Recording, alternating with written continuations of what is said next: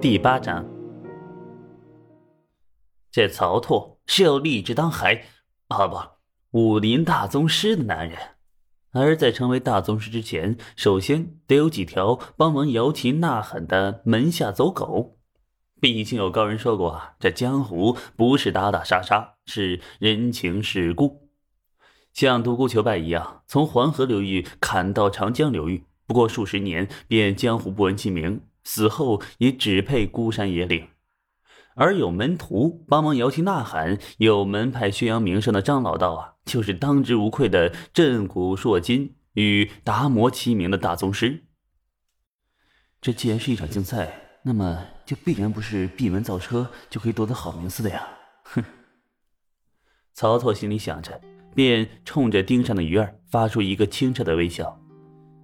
无名和尚抬头看了一眼曹拓，下一秒钟，滚出去！曹拓的说服并未起到想象的作用。有时候啊，交流仅存于智慧与智慧之间。以无名的悟性，他很难理解曹拓释放出来的善意。曹拓老老实实的拽着觉远和尚的衣袖离开了禅室。禅室门口，师徒二人四目相对。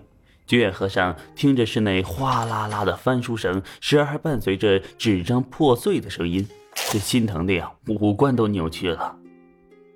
如此，如此怎么得了啊？金宝，你且在此处照应着，待为师去请示天明方丈。觉远和尚说着，已经急忙迈步下楼走去。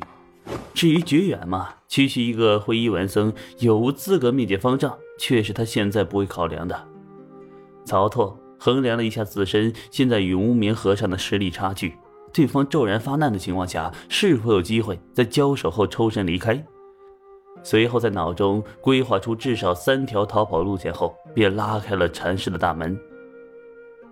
一堆佛经劈头盖脸的砸来，曹拓敏锐躲开，小露身法。嗯，无名啊，虽然智力不太行，眼力还是有的，自然瞧出了曹操方才躲闪那一下有些门道。好一个坚守自盗的小子，你敢偷学少林武功？无名先声夺人，随后强攻，一爪已经朝曹操的胸脯要穴抓来。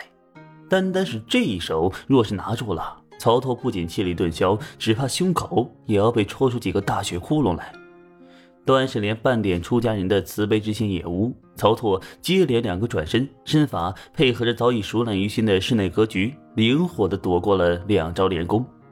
随后快速说道：“他强任他强，清风拂山岗；他横由他横，明月照大江。”无名和尚脚步一顿，随后却开口问道：“什么意思？”你这口诀从何而来？作何解释？曹拓心道：“好一个不学无术的废物和尚，只怕手上那点功夫也是靠人手把手教的。就这还来要九阳神功？便是被你找到了，只怕也是走火入魔的主。”嘴上却解释道：“风指的是呼吸，清风指调匀呼吸，山指骨和脊骨，山冈指头顶。所以。”他强任他强，清风拂山岗。即使啊，不管身体是否不舒服和难受，调匀呼吸，把气从会阴通过尾椎引向头顶。明月指丹田，大江指肾和膀胱，以及周身运行的气血。即按照上面的指示去做，内力自然汇聚丹田，通过全身的江河渠道送往四肢百骸，以让身体得以恢复。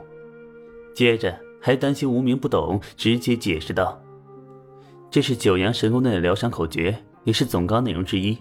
你既是来寻九阳神功的，我直接告诉你，岂不更好？”曹拓既然选择以张君宝作为开局，那就绝不可能只限制在一本九阳神功里。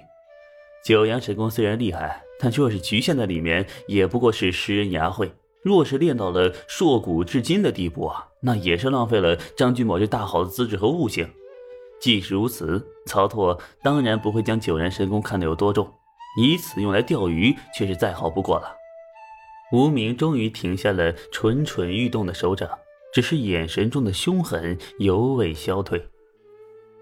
您是寺里的高僧，九阳神功本就是寺庙的前辈大德留在经文中，让我们后人发现且修习的绝学。您若要学的话，我便教您。劳烦您啊，切莫对这些经文孤本动怒。与这些经文瑰宝相比，区区武功也不过如此了。曹脱尽量模仿着平日里觉远和尚的姿态，这般说道。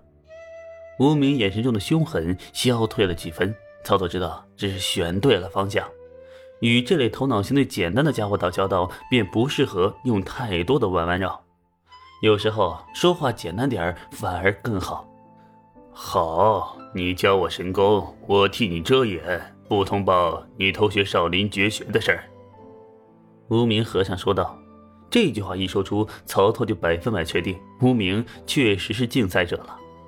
若无名只是少林和尚，没有其他身份，那么依照他的性格特点，当时拽着曹拓不依不饶，定要将其法办。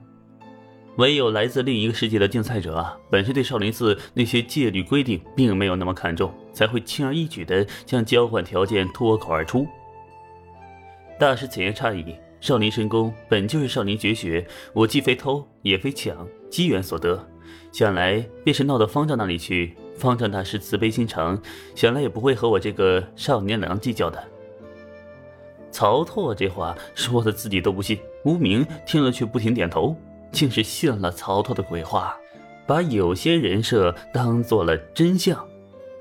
既然如此，你想要什么？无名终于聪明了一回，知道曹拓主动暴露是有所求。很简单，我要你帮我收集一百本武林秘籍。无论高低，无论强弱。其次，我还要自由出入少林寺的权限。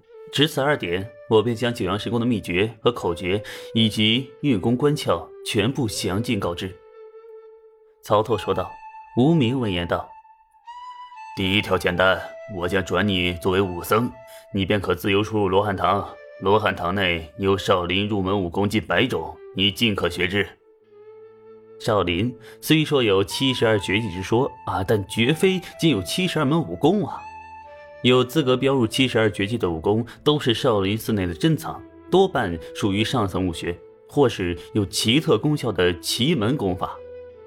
而经历多年积累，少林寺内可供修习的下等武学又岂止上百种啊！之所以如罗汉拳、达摩棍、金刚掌这些武功修习者众多，好似少林和尚基础只能学这些。啊，便是因为他们打基础最好，且后续衔接的高级武功更多些。第二条嘛，也容易。明日我便安排你剃度，等出家做了和尚，我再安排你去管膳房采买之事，那样你便可以随时下山了。